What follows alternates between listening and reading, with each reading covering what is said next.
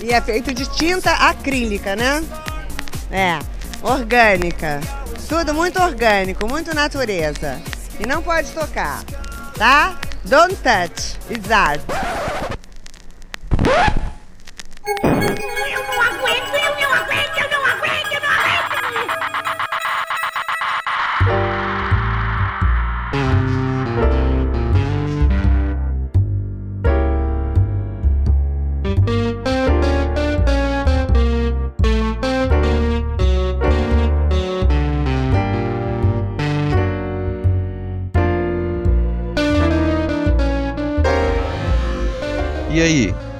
Gente perdida?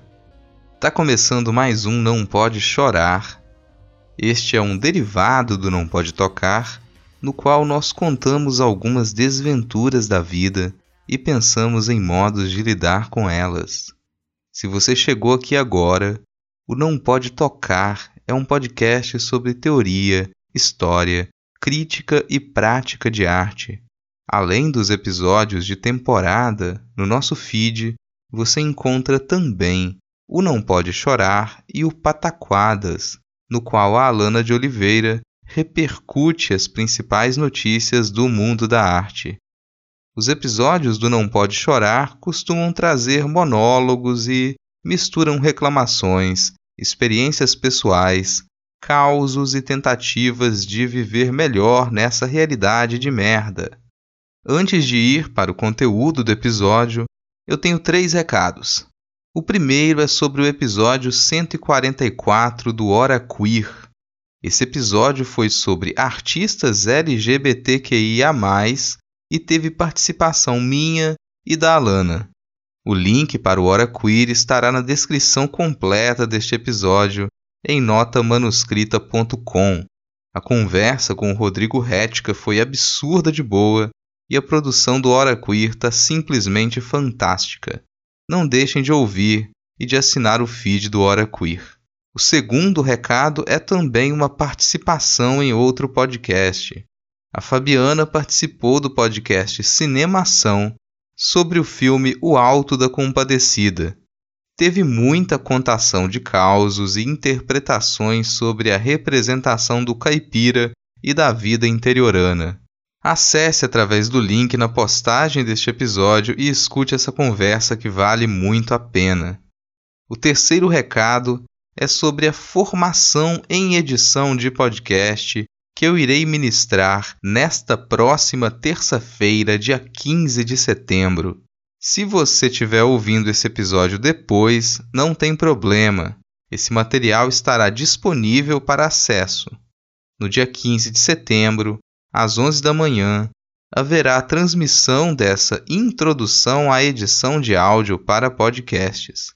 A transmissão acontecerá tanto através do canal do YouTube da Secretaria de Estado de Cultura do Espírito Santo, a Secult, quanto do canal do Não Pode Tocar e também pela televisão, na TVE Espírito Santo.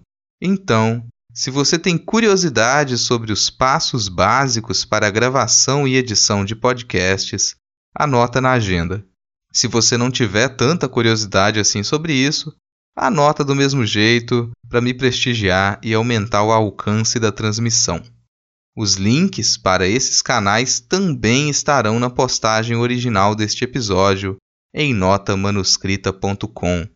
Aproveita para seguir o Tio o nosso cão podcaster, no Twitter e no Instagram, em arroba não pode tocar, sempre com o D mudo. E considere nos apoiar financeiramente pelo PicPay. Em picpay.me barra não pode tocar, você pode nos apoiar com um, dois, cinco reais por mês ou com qualquer valor esporádico. Se não der para apoiar financeiramente, só de compartilhar este episódio nas redes e indicar o Não Pode Tocar para outras pessoas, você já nos ajuda e muito. Chega de recados, vamos para o episódio. Hoje eu vou contar para vocês como não ter um passatempo.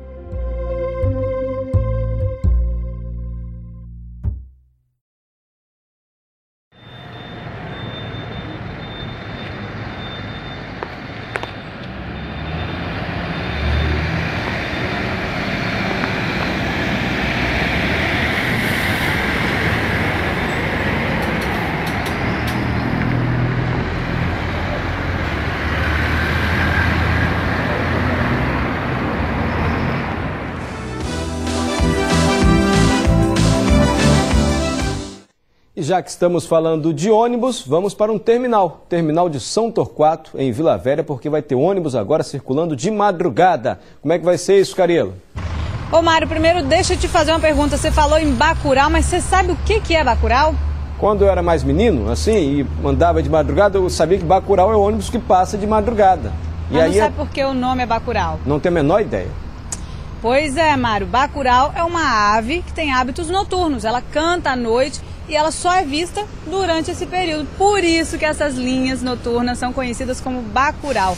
Essa ave, inclusive, está em extinção, mas aqui no terminal de São Torquato não está em extinção, não é isso? Eles vão voltar a funcionar? É, pelo contrário, a gente está ampliando, está oferecendo a oportunidade da linha, dessa rede noturna, das linhas do Bacurau, todas se integrarem no vai ganhar mais uma rua, será liberada amanhã a nova rua Dom Bosco, onde era o antigo terminal de ônibus. O repórter Álvaro Zanotti está lá e conversa com a gente ao vivo. Álvaro, muito boa noite. Boa noite, Ted. A rua é mais uma ligação entre a Avenida Vitória, que está lá atrás, e a Avenida Beira-Mar, que está logo aqui na nossa frente. Vocês vão reparar que tem semáforos nas duas pontas da rua para permitir o motorista cruzar a Beira-Mar no sentido Bento Ferreira e também cruzar a Avenida Vitória no sentido centro. A rua Dom Bosco custou 800 mil reais e a partir de amanhã ela já estará aberta para os motoristas que quiserem passar. O que, é será que eu vou fazer agora? Que horas são?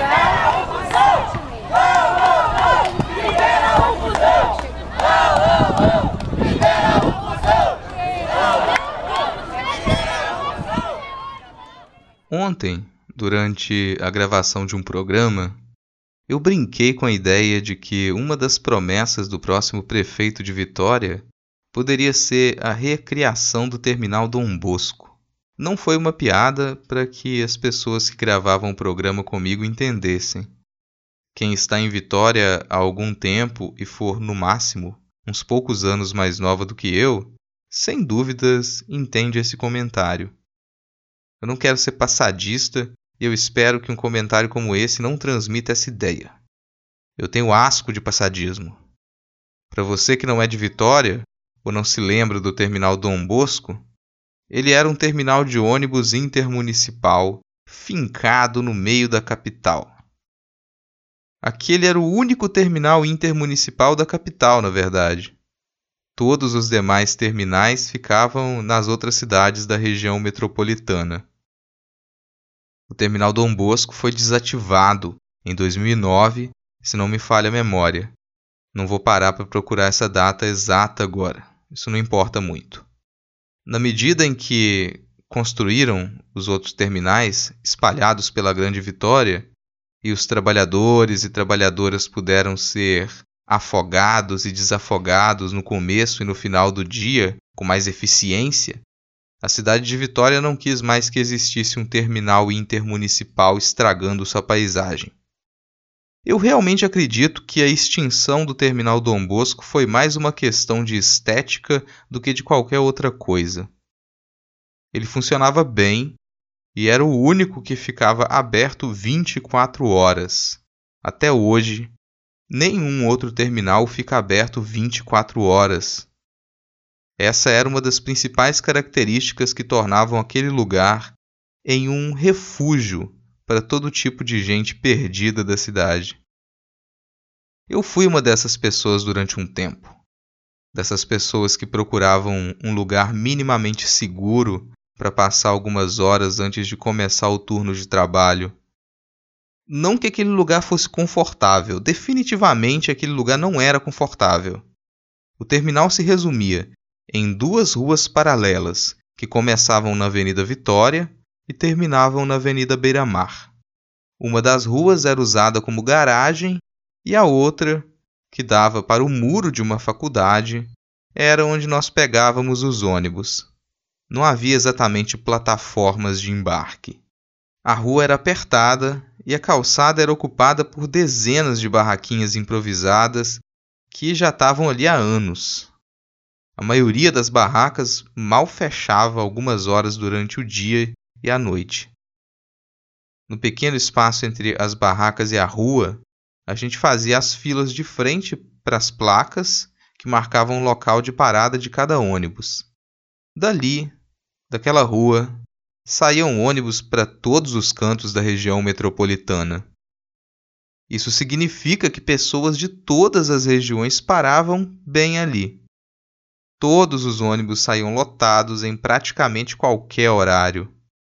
Depois de algum tempo, as pessoas desconhecidas já se acostumavam com a presença uma das outras e sentiam, de certa maneira, mais seguras quando tinham que chegar ao terminal de madrugada ou no final da noite.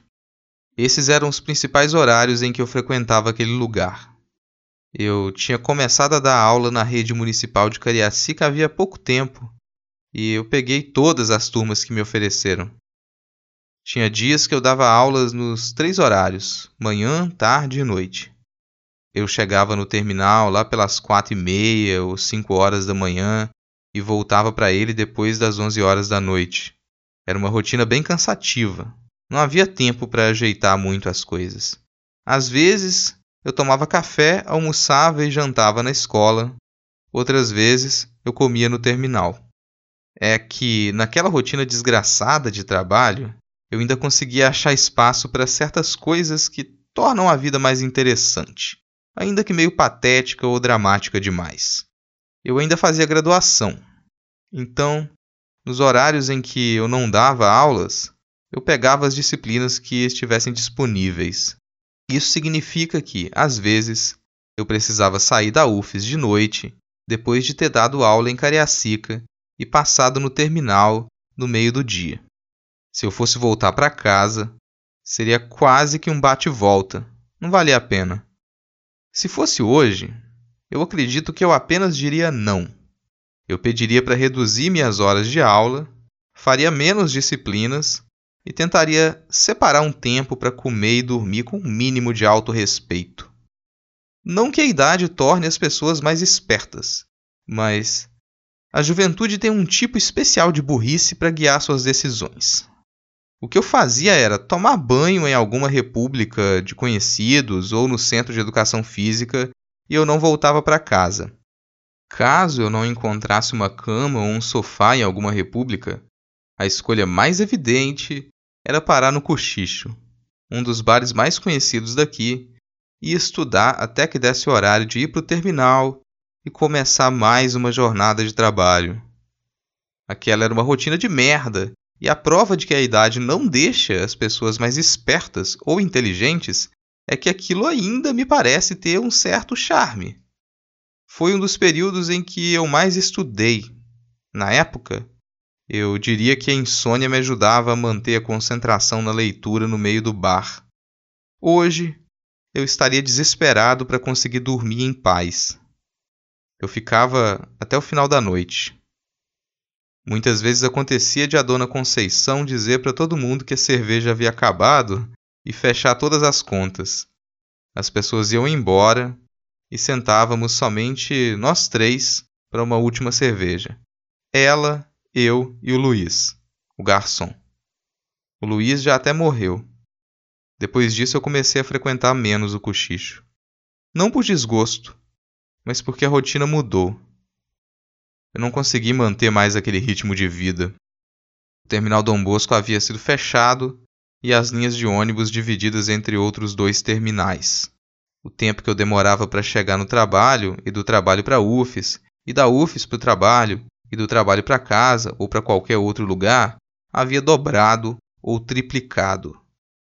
Eu não tinha mais como chegar no terminal às três horas da madrugada, como acontecia de vez em quando, me sentar em um dos bancos de concreto no canto de uma das barracas e dormir com tranquilidade no meio do amontoado de trabalhadores que tentava fazer a mesma coisa. Muita gente passava as noites no Dom Bosco, bebendo nas barracas, e para essas pessoas aquilo era uma diversão que entrava em conflito direto com o meu cansaço. Eu poderia muito bem ficar toda a noite sentado com duas ou três cervejas no cochicho, mas no terminal Dom Bosco não. Quando eu pisava lá, ou eu queria me sentar e cochilar, ou apenas tomar um café, comer um salgado e pegar logo meu ônibus.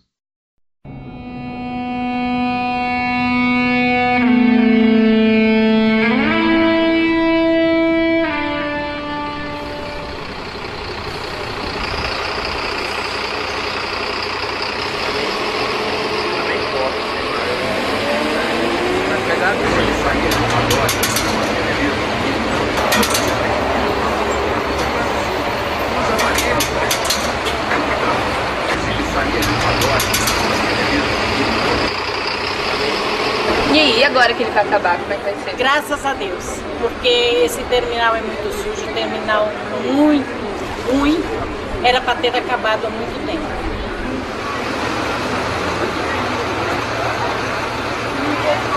Fizeram para dar valor isso aqui, a gente vai ver um terminal bonitinho, pegar essas barracas, desmanchar todinho, entendeu? Fazer tudo bonitinho. Vou até sentir um pouco de falta do barulho, de gente, muita gente, né? Cada uma diferente da outra. Eu gosto dessa coisa de cheiro humano e a gente está perdendo isso. Ah, é? É, aqui tem uns folclores do Dom Bosco que, tipo Michael Jackson, cheiroso, que já está no andar de cima, Maria Doida, né? Os que acredito que os sonhos não envelhecem, fico aí meio que vagando no meio da multidão. São os, os diferentes no meio dos iguais, nós somos iguais. Vi muita coisa. Eu vi mulher ganhar neném, tá? Vi. Vi gente morrer, vi. Vi o cara perder braço, já vi perder perna, já vi tudo. Mas que história é essa de gente perder braço? Ah, acontece. Acontece. É, o cara passa até hoje aí. O cara passa até hoje, aí perdeu o braço. Não, levou uma facãozada no braço, o braço ficou. Isso é muito tempo atrás, isso aí em 1990, 92 por aí. Não gosto desse lugar, sabe? Porque aqui é muita sujeira mesmo. Tem jeito de melhorar, só eles que não querem. Isso daqui é o patinho feio de todos os terminais que existem é, é, no Espírito Santo. Todo mundo sabe. há coisas boas, há crítica. É pena. Você vê que você está mil maravilhas. Tem motorista que gosta de trabalhar aqui, tem motorista que não gosta. Tem cobrador que gosta, tem cobrador que não gosta. Tem passageiro que gosta de vir com o irmão, não tem passageiro que não. E você, gosta? Com certeza, minha vida foi aqui, pô. Por que eu não vou gastar terminal do almoço? Com certeza eu vou gastar. Sempre vou gastar terminal do almoço, com certeza. Sua irmã, Dani? Oi? Tá bem?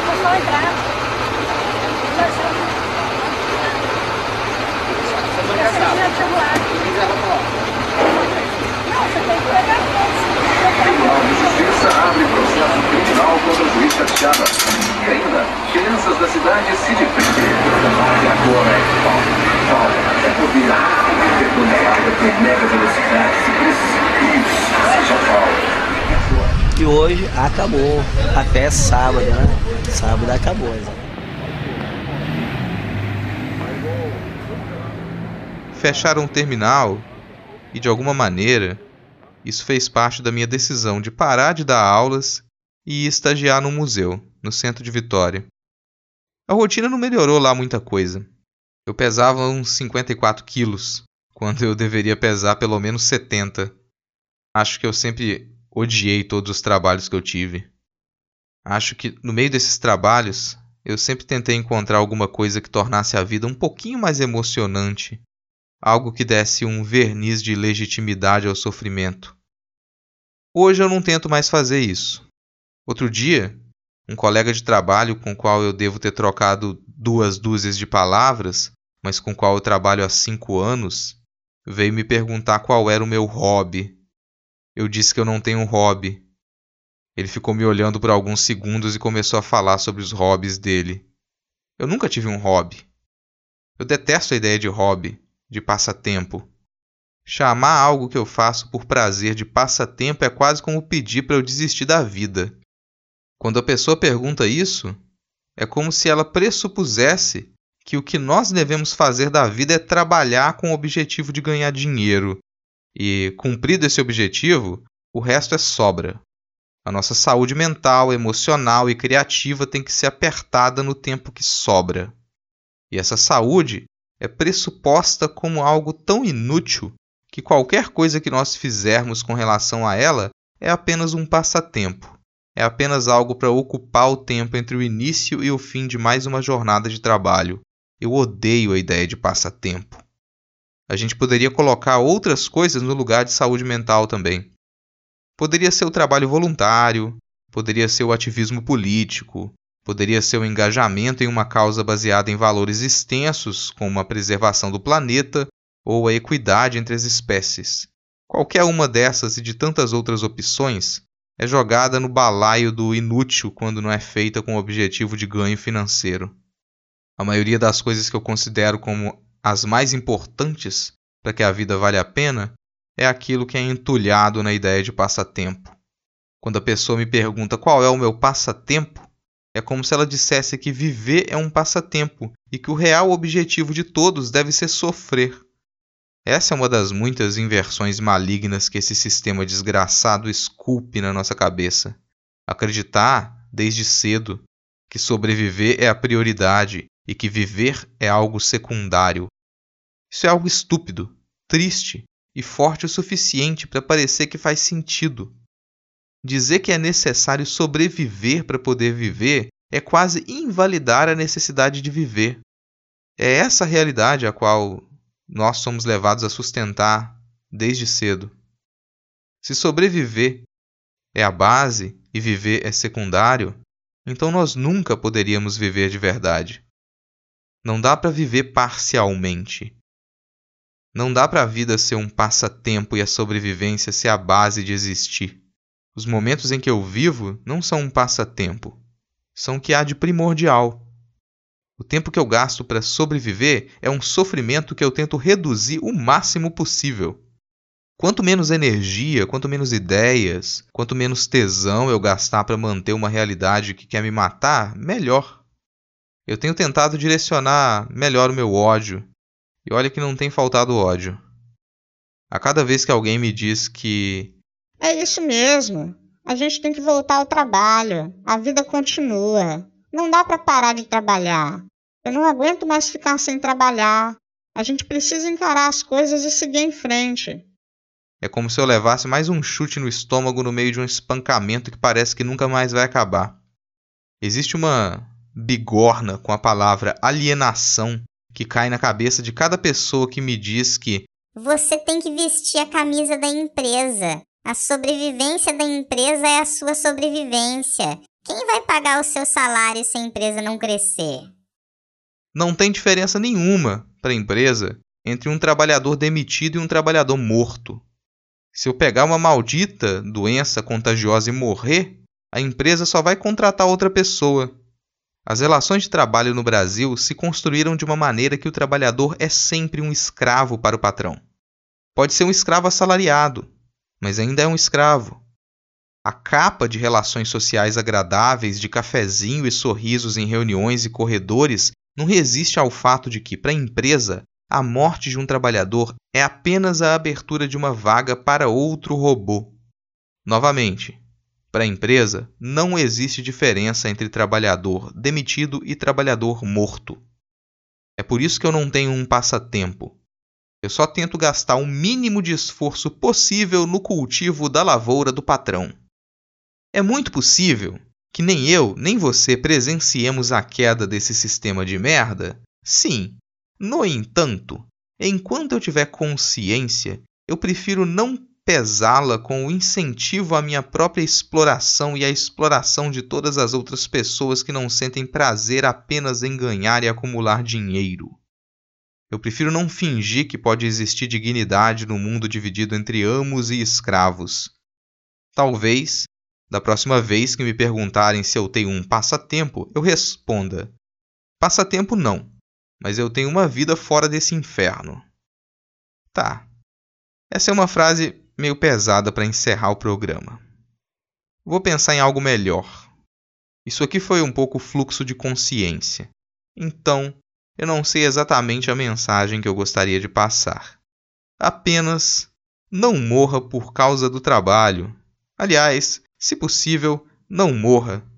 E não tenha um passatempo. Por favor, tenha mais tempo de vida.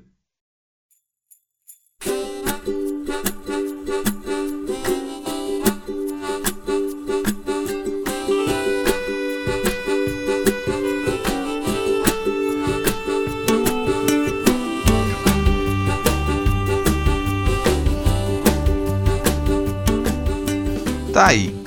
Encerrando mais um Não Pode Chorar. Gostou? Não gostou? Comenta com a gente. Os episódios do Não Pode Chorar têm se tornado cada vez mais difíceis de gravar.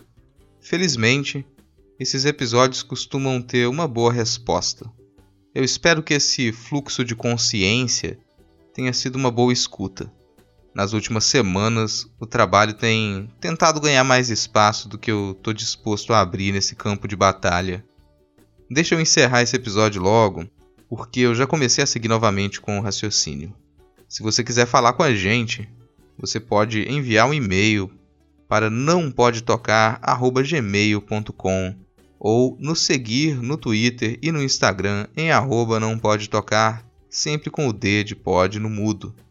Todos os nossos demais perfis estão linkados na descrição deste episódio em notamanuscrita.com.